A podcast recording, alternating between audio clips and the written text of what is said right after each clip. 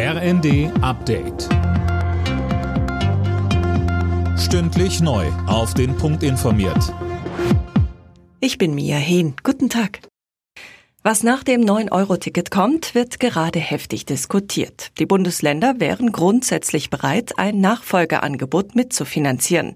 Das hat die Chefin der Verkehrsministerkonferenz Schäfer dem RND gesagt. Tom Husse. Bundesverkehrsminister Wissing müsse endlich Fakten liefern. Erst dann könnten die Länder eine Entscheidung treffen, sagte die Grünen-Politikerin. Konkret gehe es darum, was das Nachfolgeticket kosten werde, ob es bundesweit gelten soll und welchen Anteil die Länder leisten müssten. Die Grünen hatten gestern eine Kombi aus einem 29 Euro Regionalticket und einem Bundesticket für 49 Euro im Monat vorgeschlagen. Das müsse Wissing nun prüfen, fordert Schäfer weiter. Nach monatelanger russischer Blockade haben in dieser Woche vier Frachter mit mehreren 10.000 Tonnen Getreide die ukrainischen Häfen verlassen. Aber über 20 Millionen Tonnen lagern dort noch. Der Abtransport ist nach Einschätzung des Kieler Instituts für Weltwirtschaft kaum zu stemmen.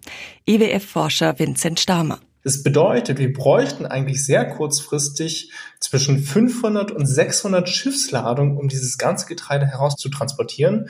Aber die Zeit dringt eben, weil jetzt die Sommerernte schon eingefahren wird und die ganzen Lagerkapazitäten eigentlich für die Sommerernte gebraucht werden. Ja, und diese kurzfristigen Schiffsladungen, die kann die Ukraine gerade in diesen Kriegszuständen eigentlich nicht kurzfristig stemmen.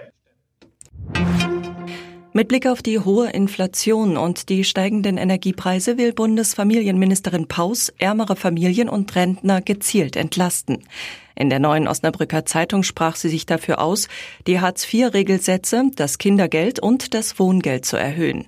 Auch der Kinderzuschlag müsse aufgestockt werden. Paus betonte, es sei wichtig, dass diejenigen unterstützt werden, die existenziell bedroht sind. Alle Nachrichten auf rnd.de